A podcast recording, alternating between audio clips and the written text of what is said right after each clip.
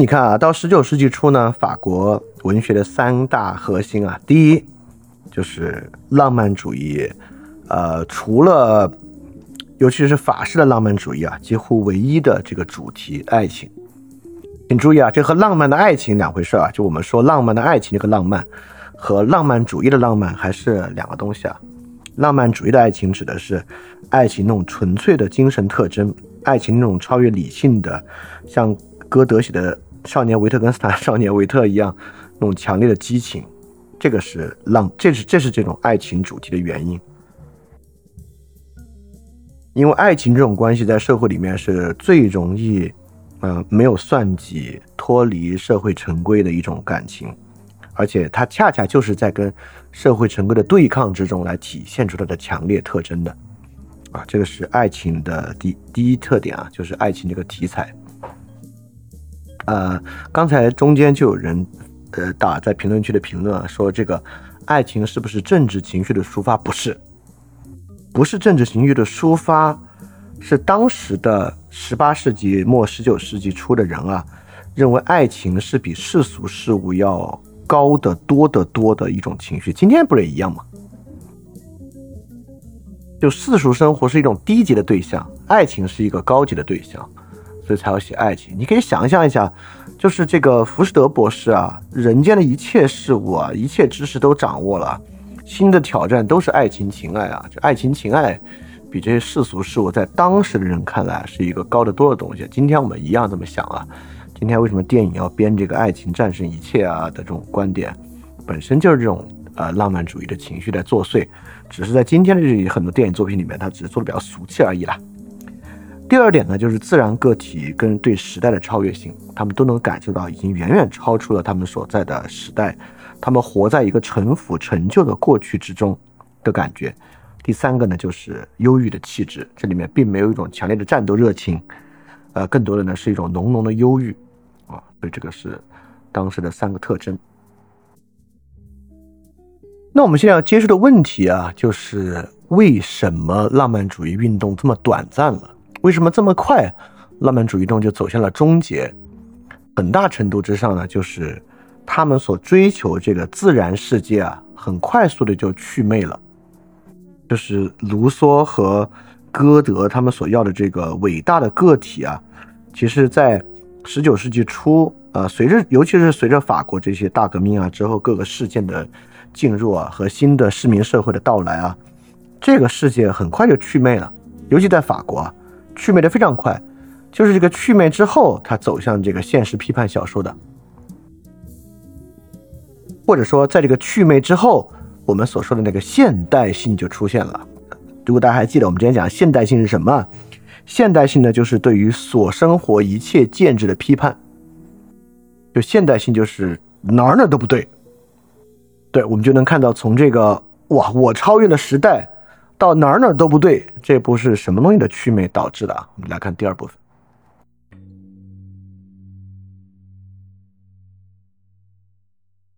我们首先呢，回到夏多布里昂。从夏多布里昂身上呢，我们能看到对于这个宗教的回归。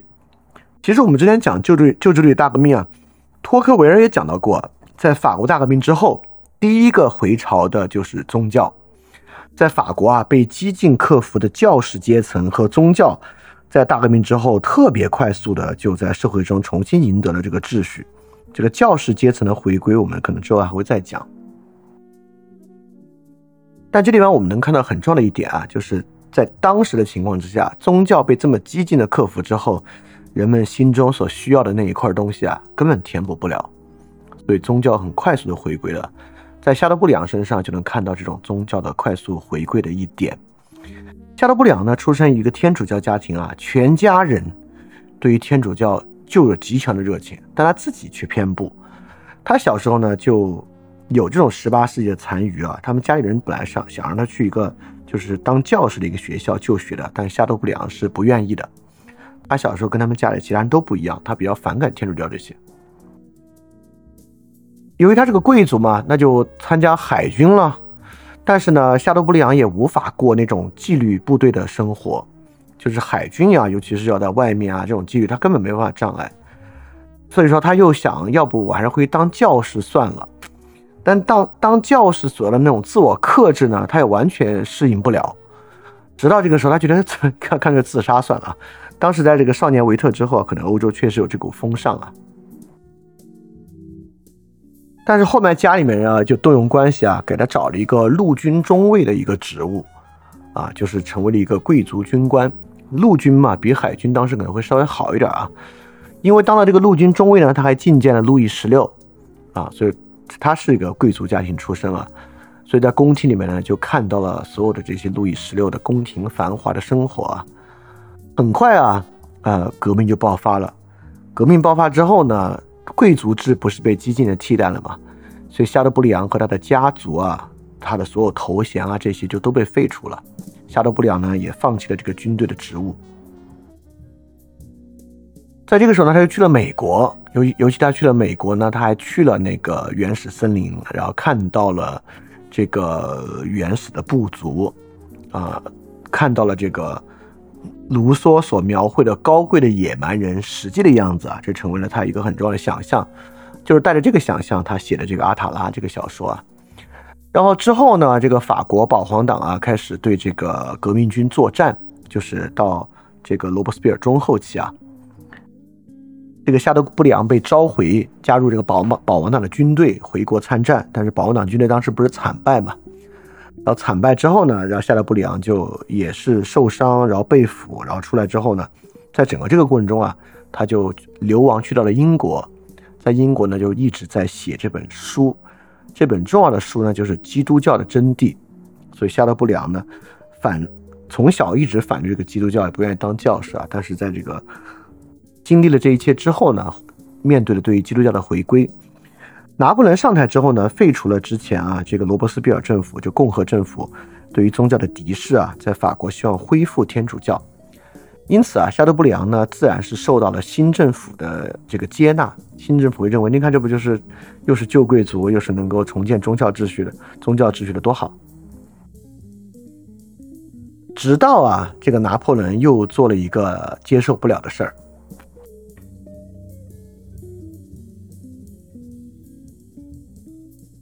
这个事儿呢，就是昂基安公爵的处死。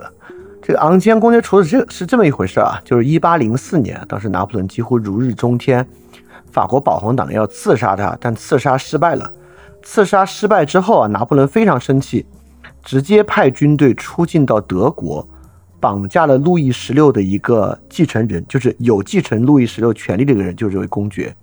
然后抓回来之后，直接以叛国罪的名义处死，就是。这就是迁怒嘛，对吧？而且这是波旁王朝的，所以拿破仑因为被保皇党刺杀，然后直接抓了一个波旁王朝有继承权的人来处死，这个对传统欧洲贵族制啊是一个特别大的挑战和反叛。然后反法同盟的的成立啊，很快就是呃，很快就在这之后成立了。所以夏德布里昂在这时候呢，也与拿破仑政府分道扬镳，啊，彻底决裂了，就是因为这个对传统贵族制做了这么离经叛道的一件事。在这之后呢，他其实完全没有办法在社会上找到一个更合适的位置啊，就一直以写作为生，就这么一个状态。他在英国其实过得已经很潦倒了，因为原来的贵族生活已经完全失去了嘛。然后自己的很多家人在罗伯斯庇尔的恐怖统治之下，全部上了绞刑架啊。他在英国也很潦倒，基本上以这个教英国人法语为生啊，就当一个家庭教师为生。所以，为什么夏多布里昂会回到宗教啊？这是一个很有意思的问题。这个问题呢，他是直接在书里面就回答了的，就是他在这个勒纳的这本书里，呃，在这个回忆录里面啊，他就讲到了自己到底是怎么样回到宗教的。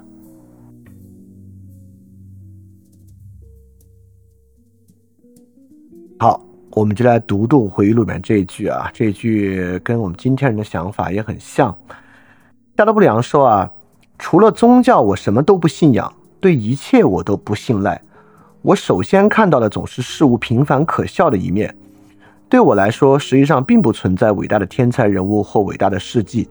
在政治上，我的信念不等我的演讲做完、小册子完稿，这些信念就会烟消云散。在整个世界中，我看不出有哪种名气对我有诱惑力。设想世界上最大的荣誉在我脚前，只要弯腰弯腰就能得到，我也不会弯腰去费这个事儿。我要是我自己的创造者啊，尤其我对女性很有热情，或许我会把自己做成一个女人。如果愿意当一个男人的话，我首先要是使自己长得很美，然后为了对付我最可恶的敌人是什么呢？厌倦的情绪，我要使自己成为一个伟大但是并不出名的艺术家，把我的才能专供我自己使用。如果我们不去说骗人的鬼话，细想一下什么赋予生命真正的价值。我们只到只能找到两样东西，请注意啊，只有两样东西能够赋予生命与真正的价值：第一，与才智相结合的宗教；第二，与青春相结合的爱情。这就是说，未来与现在，其他的一切都不值得一想。我说了宗教，什么都不相信。要是我是一个牧羊人或者国君，我拿着牧羊棍或者结账会怎么办呢？我会对荣誉和天才、工作和休息、幸运或不幸，同样感到厌倦，一切都使我厌倦。我整天痛苦地拖着疲乏的身子，打着哈欠把一生度过。好，所以这里面又能回来看为什么爱情是浪漫主义的主题，因为在一切都变得过时、陈腐的情况之下，只有青年的爱情是有意义的。但是呢，它又不能提供任何长期的东西，对吧？未来与现在，未来是什么呢？下德布良找了一圈找回来，未来依然只有一个玩意儿，就是宗教，就是与才智相结合的宗教。但是宗教对夏德布良来讲，也完全不可能再有十八世纪之前人们在宗教之后获得这种满足了。所以实际上宗教对他来讲呢，也是让他非常厌倦的，就不能给他任何激情的东西。所以进入十九世纪的法国啊，在长达几十年的折磨之中，这代法国的思想者。有一个共同的特征，就是厌倦。他们最后留下的就是宗教与爱情，但即便如此，他们对此依然非常的厌倦。就这些感觉，总让我想起来我看的那些法国电影，像戈达尔啊、特吕弗啊等等等等的。啊，到二十世纪，你都会发现，跟就是这个东西啊，一直延续到了至少那个年代的法国电影的主题啊和感觉都跟这个高度相关。所以，浪漫主义的狂飙突进啊，在经历现实生活的折磨之后啊，慢慢慢慢成为了一种巨大的厌倦感。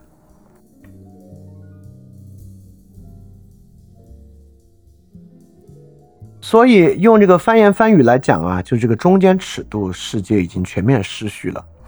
你看啊，过去那种亚里士多德的世界啊，或者宗教神学秩序，从上到下贯穿。从个人生活到幸福，到救赎，到宗教，到经济的一切政治，全是被同一个宗教秩序所把握的。所以从至大到至小，所有一切的尺度秩序都是一样的。但那个秩序完成之后呢，中间尺度的世界就是真实生活的世界啊，是一个陈腐而过时的世界。人们呢，要么追求最伟大、最高尚的东西啊，就是要么是宗教，要么是个人的神话，像歌德那种、浮士德那种的。要么呢，只能追求最小的个人生活的东西，就是爱情。除了最小的和最大的中之间的所有世界，都是全面失序的。作为一个十九世纪初的法国人啊，你完全可以理解他所经历的这一切，就是中间尺度世界的全面失序。今天很多人这么想，更不用说十九世纪初的法国人了。就那会儿人这么想是非常容易理解的。就在这种全面失序之中，过去支撑浪漫主义那种激情啊，是很难延续下去的。就或者说能够延续那种激情呢，都是尼采说的超人，啊，非超人早就进入到一种厌倦的状态了。所以说，浪漫主义的矛盾和激情的懈怠，为什么浪漫主义这么短命呢？就浪漫主义真的是一种自我燃烧型的，呃，对于非超人来讲呢，那个东西就是快速退却，一旦退却就会进入到这种厌倦的状态。这种厌倦是什么样呢？比如说阿塔拉的结局啊，阿塔拉的结局就是也是夏多布良写的。阿塔拉的结局呢，就是女主人公最后要死了嘛，因为她无法去破除自己不能够恋爱的这个魔咒，所以她躺在男主人公的怀里啊，说了这么一段话：我们远离整个人类，在这样寂静的环境之中，你就在我身边，却有不可逾越的障碍把我们隔开，这是多大的痛苦啊！在世上一个被人遗忘的角落里，在你的脚前把我的一生度过，当你的奴隶伺候你，给你做饭铺床，本来就是我最大的幸福。这个幸福已经在我手边，我却不能拿来享受。什么计划我不曾想过，什么美梦我不曾做过。当我望着你，我有时候真想让自己投进疯狂而罪恶的感情中去。我有时希望我们是世上仅有的两个人。当我意识到一个神在阻止我猛烈的感情奔流，我有时候真希望这个神被消灭掉。在上帝和整个世界毁灭的时候，让你紧紧地搂着我，一道掉进无底的深渊中去。这就是阿塔拉的结局。这个结局的疯狂自我毁灭，是不是就是一种特别典型的虚无主义，对吧？这就是虚无主义。在这里面已经产生了啊，就是，呃，在浪漫主义最高峰那种啊，就以自己作为标尺啊，自人为自然立法的那种精神，是很难维系的。这种觉得万事空的感觉很容易出现啊。所以在这个情况之下，你就能发现，唯一的答案是什么？就为爱而死，为爱而死背后的忧郁和激情，成为唯一的答案。因为宗教是一个很虚无缥缈的东西啊。在那个年代，这里面所有能做的事情，就是为爱而死。这个为爱而死，这个唯一的答案啊，如此的唯一，唯一到今天我们的作品里面依然充斥着这个答案。很多文艺作品、歌曲、电影、电视剧，最后的答案还是这个答案。就我们最后还是想不到有什么别的生活是有意义的，能想到的生活就是为爱而死。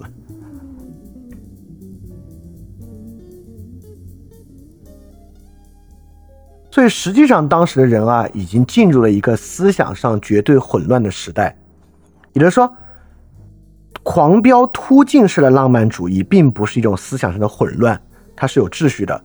这个秩序完全以人的激情作为燃料点燃的一种秩序啊，就是他自己要为一切立法这个秩序。但一旦火苗小一点点啊，这种混乱就立马出现了。也就是说。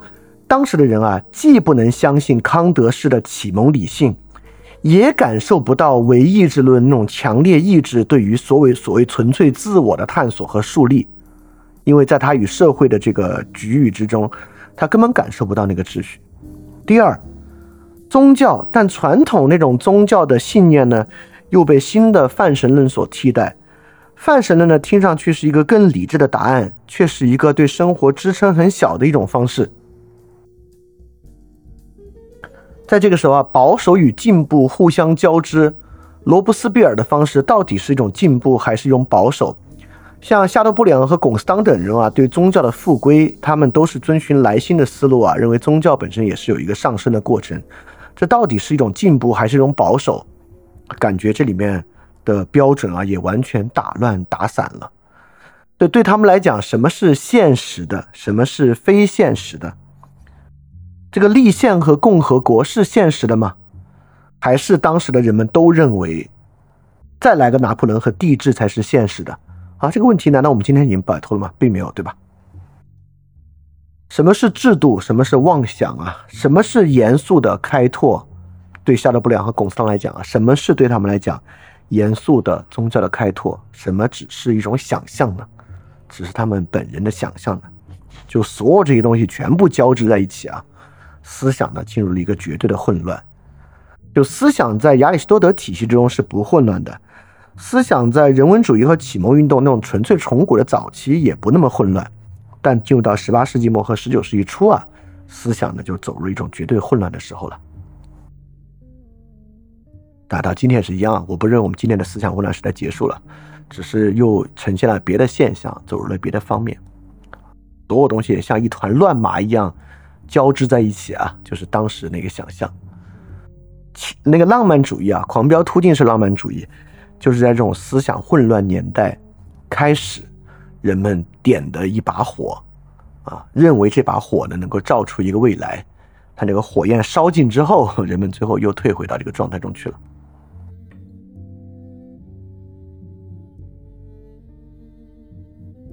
所以在那个时候啊，人的生活根本就没有目的了。但在之前，什么是好的生活啊？虽然大家不会真去做，但大家都相信，就是那种沉思生活是好的生活啊。修道院修士沉思，很多人就走这条路啊。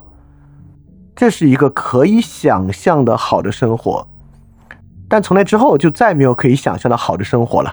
对于当时的法国人来讲啊，就在夏多布里昂的《勒奈》《勒奈》这本书，就是放在那个基督教真谛之中啊。这个主人公勒奈的想法就是。相信有幸福才是真的愚蠢。人生是没有意思的，人生唯一的东西呢，就是沉重的厌倦情绪。这就是他们已经进入到一种目的绝对丧失的生活。就乐奈中的主人公啊，就是往日他的这些繁华，最后呢，就只剩下零星的记忆。对于名声的追求啊，也就是留下了一些不深的印象。开始对人类的卑下和渺小啊，产生一种愤恨。对乐奈就感觉到啊，人间是没有幸福可言的，即便生命是健康的。即便对爱情，人也是充满激情的，他依然相信人生是空虚和令人厌倦的。啊，这就是浪漫主义的第二阶段，从狂热到忧郁和厌倦的生活。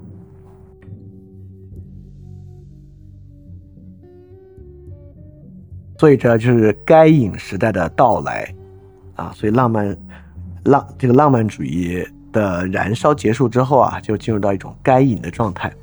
呃，该隐是什么呢？我给给大家简单讲讲。该隐是这个圣经里面的一个小故事。该隐是亚当夏娃的直接的儿子。亚当夏娃他们两个兄弟，该隐和亚伯。呃，亚伯是种麦子，没记错哦，不对，亚伯是养动物，然后该隐是种植。然后他们呢都拿出自己的这个丰收物啊去敬献给上帝。上帝最后看中了亚伯的祭品，没有看中该隐的祭品。该隐非常愤怒啊。就杀死了亚伯，然后上帝问他是不是他杀的，他还不接受，说不是我杀的，所以该隐最后被流放。该隐呢，就是人类历史上的第一个杀人犯，代表了一种人类身上的恶。该隐呢，认为自己有天赋，认为自己一切做得很好，但自己永远得不到自己要得到的东西啊，这是他杀死亚伯的原因。所以十九世纪初之后呢，这个人类的该隐时代到来啊。就是说，无法得到自己应得之物的天才。首先，所有人都认为自己是天才，而这个今天的人很难想象。那但但但千万别这么想啊！我我真的认为今天的人，你看啊，就大家对于了解这个世界的真相，简直充满了呃激情、热情和自信心啊！就是张口闭口，这个人的本质是这个，世界的本质是那个，政治的本质是那个。我感觉所有这些深刻的问题啊，大家都感觉自己能知道。而且对于这个什么是事实，我简直有信心极了。这两天大家想想，对吧？是不是这样啊？其实所有阴谋论都在都在认为自己是天才。你想想啊，这些阴谋论所探究的背后的真相啊，这要放在这个启蒙运动和人文主义时代啊，这都是伪赫尔墨斯主义啊，认为要用非常精妙的技术才可能得到的世界的隐秘真实啊。但今天太容易了，这些相信阴谋论的人，对吧？所有这些最重要的事实啊，都被他们轻松的获得，都是天才啊！这就是现代性的矛盾性啊！大家都喜欢说普通人这样，普通人那样，但是呢，又都认为对于一些非常深刻的问题啊，自己已经把握到了最重要的部分啊。呃，但另外一点呢，就是因为你是天才，你根本得不到的应得的呀。这个社会能给你的是如此之少，对吧？你作为远超时代和远超这个社会的个体啊，但你却无法从中得出你想要的东西啊，这会产生很大的怨恨的。所以这就是，呃，傲慢与罪责本身的一个交织。也就是说，在十八世纪之后的时代啊，每个个体都拥有了无限的可能性，但是呢，哎，却没有任何路径可以去实现。你说可不可怕？讲到这里，你可能还没有感觉啊，那我就告诉你，你想一你想一个作品啊，《罪与罚》，讲的是不是这个？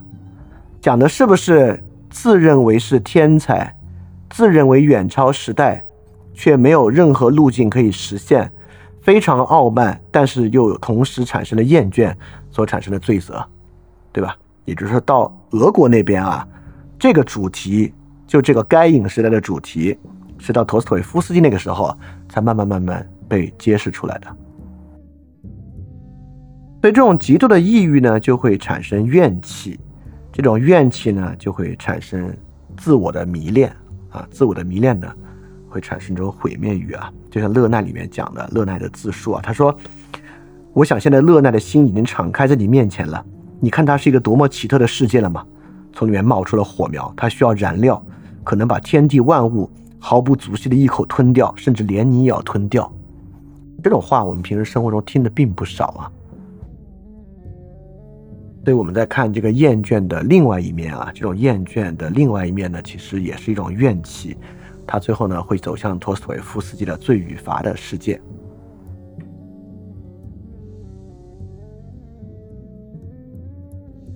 所以说，在短暂的浪漫主义嫁接之中啊，从不可能走向了不可能。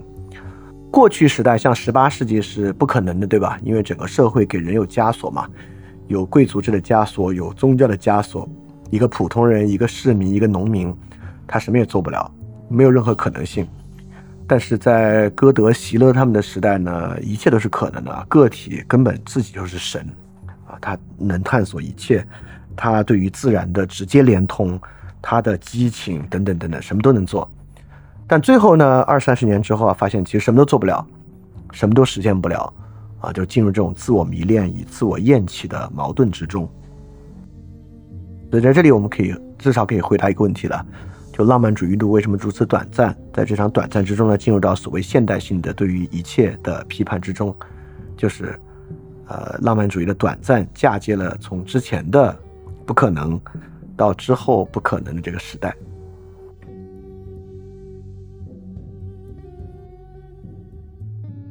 而且就这样的一个人啊，这样的一个法国人啊，他立马遭遇到了全新的困境。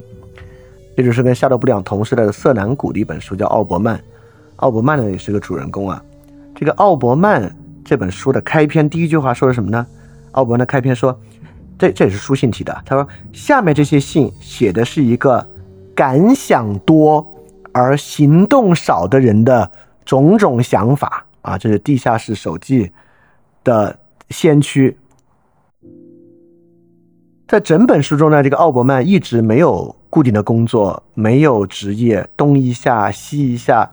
在接近书的最后呢，他决定要当一个作家。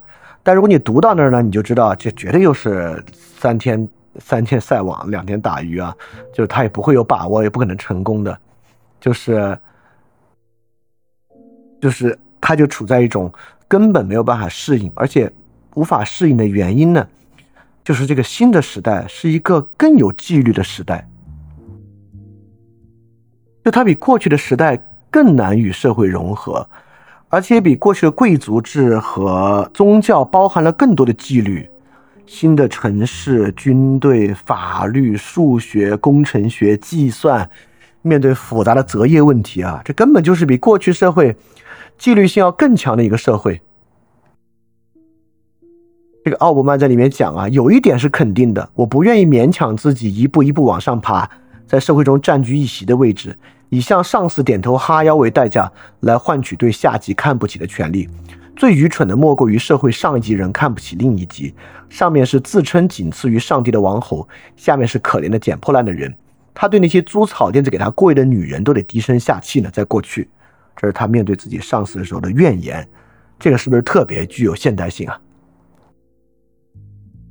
所以说，这就体现出了另外一个全新的问题啊！这是夏德布里昂他们之前没有考虑到的，都不是说有没有目的的问题了。这个新的十九世纪的日常生活根本是不可接受的啊！这种不可接受的特征，当然到卡夫卡那里有了更鞭辟入里的描写啊，但这些在十九世纪最早期的法国文学之中就都有了。所以，我们为什么说法国是十九世纪的首都啊？这些问题在这里就已经很早就已经爆发出来了。这里又出现了另一个法国哲学的大问题啊，就是存存在主义的问题。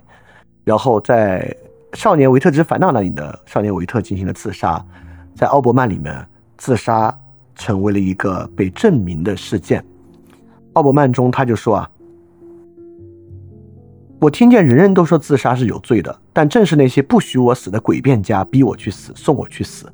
我们热爱生命时，让我们去牺牲生命，还说这是光荣的。一个人想活的时候，偏把他杀掉，说这是对的；在人怕死时，却有义务去早死；人想死时，却说这又有罪。你们以千百个诡辩式或滑稽可笑的借口玩弄我的生命，偏偏我对自己倒没有权利。我热爱生活时，我却不得不鄙视他；我幸福时，你们让我去死；而我想死时，你们又不准我死，硬让我忍受我厌恶的人生。所以你看，这就是奥伯曼最后。唯一的一个东西啊，就是宗教也没有了，其他也没有了，唯一可以实现的就是加缪所说的那个问题啊，自杀成为了唯一严肃的哲学问题。所以你会知道，就通过这些，你就能明白法国这些哲学的传统和课题是怎么来的。为什么说自杀是唯一严肃的哲学问题？就在这里讲，就这唯一的自主性，你可不可以有的这么一个问题？当然啊，这本身是浪漫主义哲学所遗留下的一个问题。就正是浪漫主义堵死了所有的路，然后导致好像你最后不得不面对这个问题啊。但实际上方法是多的。反正最后奥伯曼这个小说之中呢，这个主人公体现出三点啊，就比之前的小说就更有现代性了。第一。他反宗教啊，就是色兰古不像这个呃夏洛布里昂或龚斯当啊，色兰古是反宗教的。色兰古呃色兰古小说中的这个人呢，他相信一种完全和神学无关的人道主义精神，他觉得人道主义精神特别重要，但这个人道主义精神是跟这个宗教没有任何关系的，这是不是现代人所追求的那个良知的上限，对吧？第二呢，他相信纯粹的感受。他相信感觉这是浪漫主义里面啊，他相信语言是一个很糟的东西啊，超越语言的感受才是至高的，所以音乐是至高的艺术啊，这跟后期的德国浪漫主义有连接啊。然后呢，是对于自杀的自主性进行捍卫，所以说斯兰古这个奥伯曼啊，其实比夏多布里昂的呢又更往前走了一步，更接近了一个现代性的主题。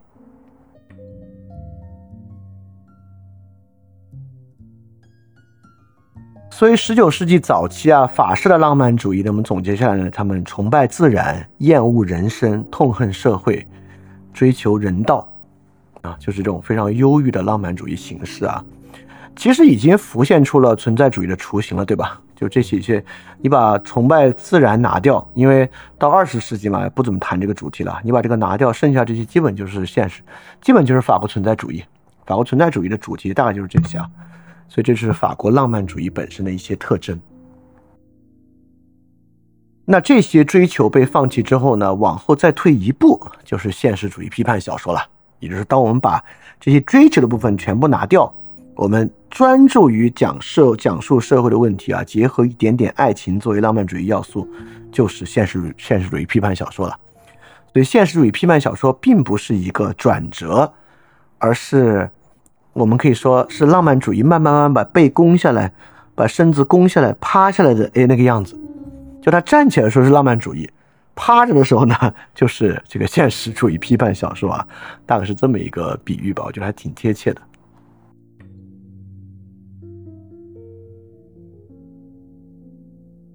但当时啊，在法国并不是所有人都走向了从卢梭到歌德到夏德布里昂之后的这个道路。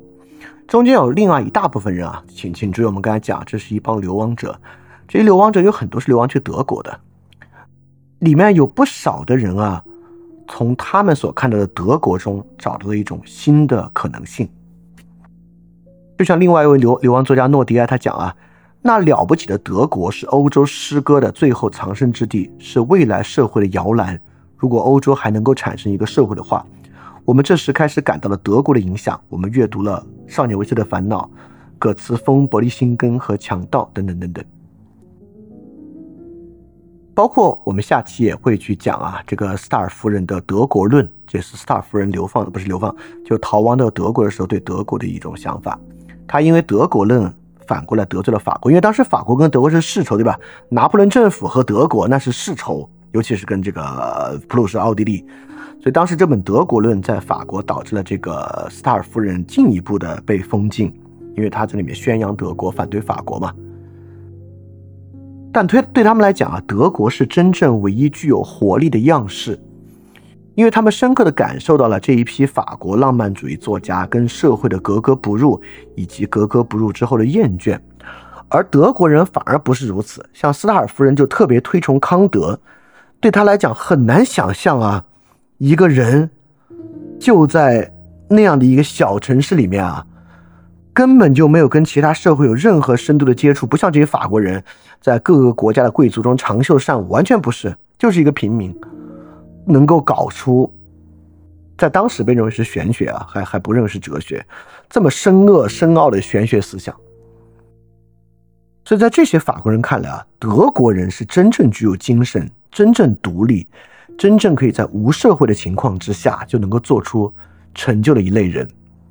就德国人又诚挚，虽然比法国人愚钝，但实际上是一种很质朴的情感，而且是不是法国人要的那种自然式的，是非自然式的，又特别强调生命活力的一种状态。所以从这一点呢，我们就可以链接到这个德式的浪漫主义。这个德式的浪漫主义啊，就超过了中间现实主义小说的部分。我们刚才讲啊，整个十九世纪中叶开始呢，就是这个现实主义批判小说大行其道。德国、英国都是，呃，法国、英国都是如此。但德国就超越了这个部分，产生了叔本华、瓦格纳，一直到从瓦格纳之后到纳粹的这个链接。所以诺迪埃讲的对，德意志是未来社会的摇篮，只是这个未来的社会呢，并不是一个好的社会。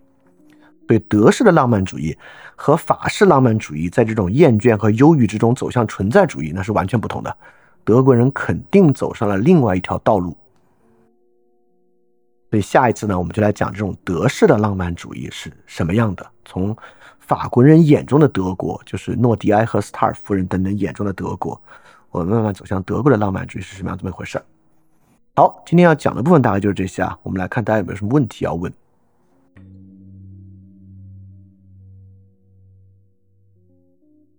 好，这个问题说啊，当时法国人呢有这种厌倦感，呃，跟今天人类似，呃，但是今天为什么爱情不再被追求了呢？例如对于恋爱脑等等的批判啊，呃，我们为什么不能再接受爱情本身的反叛性？嗯，我觉得也不是。我觉得今天，这也是我觉得这是现代性的一个矛盾啊！我不觉得今天爱情被当做一个呃完全不被追求的东西啊。实际上，今天唯一我觉得还有点流行的哲学，这种后现代哲学都是以爱欲为核心来强调的。而且从爱欲这点来看，它其实也是一种反理性主义的，跟这个当时浪漫主义产生还是蛮像的。而且今天实际上也不是所有人都在放弃爱情啊。我觉得对于爱情的这个坚持追求，呃，依然是今天很多人很核心的一点啊。就你看，不管是音乐作品啊、电影啊、文学啊，这个爱情在里面还是非常重要的一部分。我觉得这个并没有退去。然后今天对于很多人对于爱情不是不再追求了，我认为都渴望爱情，只是今天有一种更深的反思和悲观主义啊，就认为爱情不可能。哦，这东西，这东西当时也有啊，就是我们上期讲的龚斯当的那个小说啊，龚斯当那小说，呃，我可以在这里多说一句，这个问题问的很好，我可以把龚斯当那个小说补充出来，就是龚斯当那小说和《少年维特之烦恼》的区别是什么？就是上次我们讲到啊，龚斯当写那个阿道尔夫，阿道尔夫跟少年维特的区别呢是，你看。少年维特他自己没有问题，他自己爱着那个人，只是呢那个人有婚约，这个社会的习俗不让他爱。如果没有这个婚约，少年维特是能一直爱下去的，啊，这个是歌德的想法。但到龚斯当写阿道尔夫，讲的已经完全是另外一个问题了，讲的是因为这个社会我自己爱不下去了。就阿道尔夫里面一个很重要的情节，就这个男主人公已经不爱了，但女主人公还爱，怎么办？这么一个问题，阿道尔夫讲呢，就这个社会所造成的桎梏，已经让这个主人公本人爱不下去了。这个呢，我觉得是我们今天对于爱情的一个，或者对爱这个事儿本身的一个悲观绝望吧。就是我们不是不想追求，只是我们觉得爱这个东西啊，在这个社会上根本存在不下去。不是他在别人身上存在不下去，是在我自己身上他也存在不下去。就这个主题的阿道尔夫里面其实已经讲过了啊。当时法国人呢也在感受着这个问题，这是也是个很古老的问题了，所以这不是一个今时今日的新问题啊啊，在阿道尔夫里面就有了。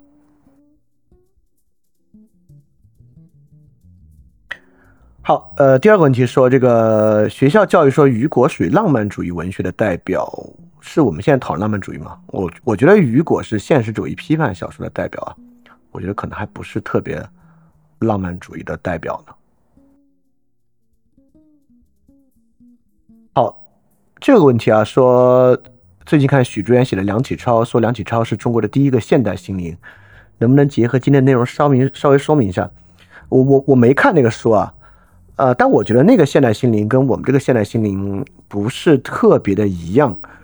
我觉得这里面所讲这个现代心灵，说的是语境，也就是说，呃，梁启超是一个在现代语境之下面对政治、经济、社会问题的人，因为在梁启超之前的知识分子啊。面对社会经济问题，采用的语境是传统儒家的那套语境，就是，但梁启超已经是能够采用现代的语境来看待这个问题了。就比如说，他能够把立宪问题、政党问题、经济国与国的问题以一种现代的方式来看。我觉得那个地方讲的现代性的范式转换，指的是东西范式的转换。是把西方范式当做现代的，把当时东方范范式看作非现代，这是有道理的。我不是说西方东方范转是不对的，这是对的。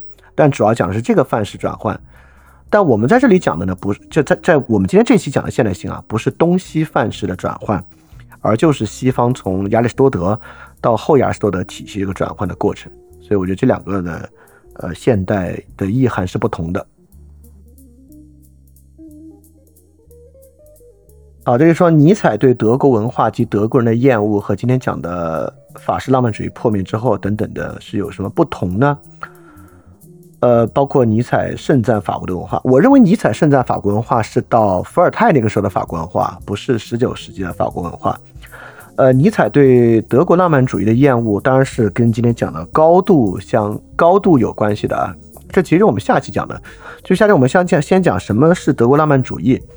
就是尼采对德国浪漫主义的厌恶，你可以看得出来，在尼采对叔本华和瓦格纳的厌恶之上。就是尼采曾经对于叔本华和瓦格纳的迷恋，和斯塔尔夫人等等对于德意志精神的迷恋是相似的。就尼采认为那个是有真正生命力的，但尼采发现那个不过是另外一种教条的时候，尼采就对他产生非常大的厌恶了。啊，他确实就是另外一种教条而已。他是另外一种，他就是个体那种教条在社会上的实现。那种个体教条呢，就是我认为我比社会超前啊，社会跟我格格不入，我是真正的天才，我要去克服这个社会的平庸，做的那种非常轻率的这种感觉啊，只是从个人身上放到民族身上而已啊，就是而且一到民族身上就会发现，他一定要被别的教条所支撑。就怎么样体现这个民族的伟大呢？最后还是绕绕绕绕到基督教上去啊！就瓦格纳晚期啊，就就是那个他那个帕希尔那个小那个那个剧吧。尼采发现最后还是要走向很大的教条的，大概是这个问题啊。尼采这样的法国文化应该是伏尔泰型的，伏尔泰是非常现代性的啊。伏尔我们都知道，伏尔泰是就是什么都批判，对一切建制进行批判的一个人啊。所以伏尔泰是某种程度上有一点点重估一切价值的那个味道吧，啊，但我虽然我觉得这两类差距还挺大的。好，这个问题啊，说那是不是法式浪漫主义优于德式浪漫主义，还是德式走得更远，是浪漫主义的一个恐怖的体现？我我不觉得哪个优于哪个，这两个都很糟糕，就是它是两种不同的糟糕类型。就法式浪漫主义从这种。忧郁和厌倦走向存在主义，呃，德式的浪漫主义透过瓦格纳走向纳粹主义，都是非常非常糟糕的事情啊！我我我不认为有哪个更好啊，两种不同的糟糕吧。当然，解决之道也不是英式浪漫主义啊，解决之道就不是浪漫主义啊。呃，当时也不都是浪漫主义了，也有很多其他的思潮，只是浪漫主义成为了当时主导的一种思想啊。比如浪漫主义结束之后，又有新古典主义啊，等等等等等等的。其实这个我们我们之后会讲啊，就是在十九世纪构成心灵之中，浪漫主义到之后的这个现实主义批判是最明显的一个社会主流啊。但社会潜流依然存在，而且就算沿着这个主流下去，也会走出尼采嘛，对吧？这不就讲尼采的价值吗？啊，这里有一个，这不是个问题啊，这是一个 comment，说这个尼布龙根的指环就是典型的德式浪漫主义啊，对。啊，当然是了，就是一个青年人，一个少年，甚至是说啊，就一个少年以他的蛮力一力降十会的一个故事啊。对，这可能是最开始比较吸引尼采的部分。啊，这里有个问题啊，说那尼采为什么能够看得起歌德呢？他要接受歌德的什么呢？那我觉得尼采跟歌德如果在思想上有比较大的连接，就是跟浮士德这个书的连接，肯定不是《少年维特的烦恼》，而是浮士德。就浮士德里面有永恒轮回嘛，就是如果我们要用一个例子来解释永恒轮回的话，就是浮士德。就浮士德那个永远不能停下的观点啊，其实就是某种永恒轮回的思想。所以我觉得尼采对于歌德的接受呢，是站在浮士德的基础之上的，就是永恒轮回的那种，呃，比较类似的一些观点吧。啊，所以因此我们，因此我们也可以说，呃，到浮士德的部分的时候呢，歌德已经不是一个纯粹的浪漫主义者了。就浮士德这本书本身，不是典型的浪漫主义的作品，啊，相反。呃，他一旦以他一再在批判浪漫主义的典型对象，比如说浮士的第一一二个故事就批判了，或者他就反思了，或者说反对了，在少年维特的烦恼中间的那种爱欲的激情啊，那种爱欲的激情，在浮士德里面被当作是一个很早期的东西。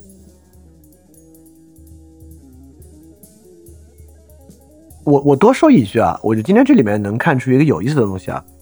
就是我们可能能看出一点点存在主义这个思想的来源，因为存在主义这个思想看上去特别本质啊，它是对于人的存在进行根本的言说的，包括存在本身的无意义啊等等等等的，听上去呢描述的是一个非常深层次的、非常高度抽象的真理，对吧？或者非常抽象的一个视角。但从今天我们能看出啊，存在主义背后的那些主题，很多来源于十八世纪末、十九世纪初法国本身的荒唐。这从大革命啊到一八四八年中间，法国不断的困境和这些困境对当时法国这些知识分子所带来的极大的影响，所以它可能是从这些文明中逐渐延续下来的，它并不来源于对于人类根本处境的根本抽象。所以为什么法国产生这种这种存在主义，而比如说海德格的，我认为海德格的存在论和那个要的东西完全不一样。而其他文明没有这样存在主义倾向，也就是说，存在主义本身虽然看上去是个具有纯粹普遍性的东西啊，但我却觉得呢，它有浓重的法国色彩。当然，我们要说啊，法国只能长出存在主义吗？不是啊，托克维尔的书完全没有这些东西，对吧？所以说，托克维尔呢，可能是一种呃更好的法国人的观念和精神吧。当然，托克维尔本身受。英国和美国的影响会很多啊，所以托克托托克托克维尔的很多想法呢是英美式的啊，也不完全是这种呃法式哲学传统这种的。然后这几个问题啊，首先是说，那托克托克维尔为什么没有走向这种法国本身的主流呢？我就跟托克维尔的这个经历是有很大不同的。首先，托克维尔。受到了美国很深的影响。我们知道啊，就是救治主义大革命之前，托克维尔先写的是《论美国的民主》，《论美美论美国民主》呢，是因为托克维尔去到了这个美国做这个监狱的访问，然后中间看到了很多。我认为托克维尔和其他这些呃法国思想家、早期思想家不同的是，呃，在托克维尔的时代，像洛克他们的政治学啊，已经在欧陆蔚为大观啊，这是影响的一种思想源流的非常不同。托克维尔的时代呢，实际上已经不怎么受，呃，最早期的卢梭、歌德这一批浪漫主义的影响。浪漫主义的影响，在托克维尔成长的时代已经示微的多了。而托克维尔本人呢，比起这些人呀，有多得多的实践经历。不管是当然，龚斯当的实践经历跟托克维尔应该能够有一拼啊。这里面唯一能够跟托克维尔在实践经历上有一拼的是龚斯当。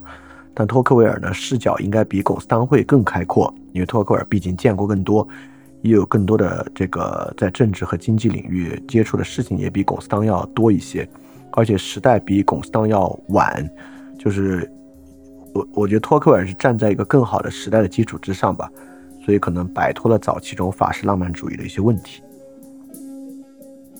就托克尔的思想源流和实践经验比这批人都要多一些。这是一个问题啊。好，这个问题啊，就法国浪漫主义就完全不关心政治吗？呃，不关心，还真不关心。就这些人的这一面不关心。首先啊，你看啊，这是受到卢梭深刻影响的。卢梭关心政治吗？关心。但卢梭的个人那一面关心政治吗？完全不关心。就卢梭关心政治是社会契约论，但说到个体啊，尤其一个自然的个体，你就看艾米尔，艾米尔里面那个人关心政治吗？他是恨不得跟社会不发生关系才好的。所以这些人也一样，不管是龚斯当，龚斯当是在法国政府任职的，这个勃朗特在法国政府任职的，这个夏多布里昂是这个法国贵族军官，就这些人都有政治生活的那一面。但他们寄托的文学这一面是高度卢梭式的，这一面是反社会的，怎么会接触政治的？完全不接触政治啊！对，所以这是他们的自然的这一面，个人这一面，偏卢梭的这一面，是不关心政治的。就政治跟社会一样，是一种非常低级的，而且已经远远被个人的精神追求所抛下的那个城府的过去啊！这些人都从事政治，包括斯塔尔夫人。但是他们的文学这一面都不关心政治。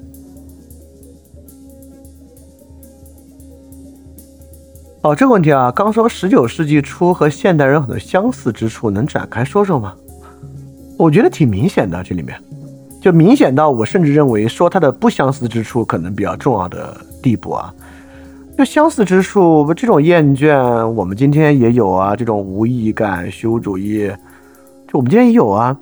尤其我们刚才讲，中间我们也讲了很多，包括这种生活的，就是生活思想上的绝对混乱。我们今天也有啊，中间尺度的全面失序。今天的人生活也是一样啊，就要么至小，要么至大，要么维护更至高的真理的顺序。所有灵修、瑜伽等等的都是那样，要么就是至小的秩序，岁月静好，活在当下，这些都很像。这就是现代性嘛，这这里面折射出的现代性就是这个意思嘛，就这里面有高度现代性的部分啊。好，这个问题啊，说目前的娱乐形式，短视频啊、电影啊，有一种类似的浪漫主义存在吗？有，高非常非常多，但是不是说所有的浪漫主义啊，就是还是我们上次说那个问题，就可能重要的问题不是它是浪漫主义吗，而是它里面哪些成分是浪漫主义的，可能这个问题啊。好，这第二个说当然是有的啊，就我就是我们现在电影里面最后主人公因为爱，因为什么东西，因为什么突然暴起，逆境翻盘的电影还少吗？对吧？这些都是浪漫主义的。啊，第二个问题啊，这些娱乐文艺形式有机会摆脱虚无主义和浪漫主义，走向大规模的现实主义吗？有啊，就是比如说，就二战之后吧，二战之后出现了一大批现实主义的电影，对吧？从意大利开始。到日本啊，都有一批现实主义的电影，都是很好的。今天的现实主义电影少一点啊，呃，我觉得原因跟这个电影工业有关。但是今天的现实主义影视呢，就是纪录片呗，有大量的纪录片，纪录片本身还是一个很现实主义的东西啊。当然啊，很多很火的纪录片，慢慢慢慢也开始沾染一些浪漫主义的东西啊，呃，强调里边人的精神啊等等的。但是，尤其以揭露为主的。呃，纪录片作品啊，我觉得还是比较现实主义的。今天当然有很多，我觉得，我觉得人只要面向真实问题，就就会走向现实主义。但短视频能不能？我觉得比较难，原因就是因为塑造一个浪漫的东西啊，尤其有了范式之后，你去重复那个范式是很容易的。比如《灌篮高手》啊，是个非常浪漫主义的东西，我们用《灌篮高手》的元素拍短视频，让人体会到啊是热血。很容易，但现实主义，我我总觉得需要一些篇幅才能呈现出来。就是短视频走向现实主义，我觉得就是十秒钟可能不够，就十秒钟这种简化，可能复制某种浪漫主义的模板模式要容易一些啊。所以你也可以见，浪漫主义是一个更短小或者信息量更少的东西，更容易通过更少的信息量完成的东西。好，这个问题啊，说是下一周讲德式的浪漫主义吗？有没有相应的文本浏览一下？可能不是下周啊，可能要再隔一周。相应的文本，一个是斯塔尔夫人这个《论德国》，这个是可以看，这个是里面比较重要的一个。另外呢，就是讲这个狂飙突进运动的，就席勒、海涅、赫尔德林他们这个这场运动的。因为德国那边主要是诗嘛，啊，主要就是这部分。好，那非常感谢大家的时间啊，我们今天就到这里结束。那我们下期再见，大家记得敢去相信，也敢于分享，你相信。在二零二三年啊，饭店在不断完善自己的服务体系，包括原来的电台节目《世界苦茶》的 Newly Digest 每天都有新的视频节目《基石计划》，以及各种各样的沟通平台啊。我一个人能够完成这么多的事情啊，其原因呢，就是因为我可以心无旁骛的创作，所以这与大家的支持是分不开的。非常感谢一直以来支持翻转电台啊，也就是支持我做这么多创作的同学们，也希望呢能够获得更多朋友继续的支持。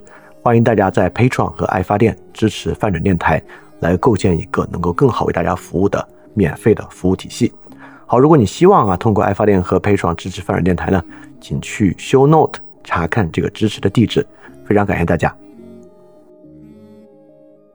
非常感谢你收听本节目。如果希望每周一加入微信群，跟我们一起学习，提出问题，看到每次分享的 Keynote。可以微信添加“想借 Joy Share”，想借的拼音 x i n g j i e，Joy Share j o y s h a r e，并说牛津通识读本，就可以被我们拉入群中，每周一起学习了。欢迎你来。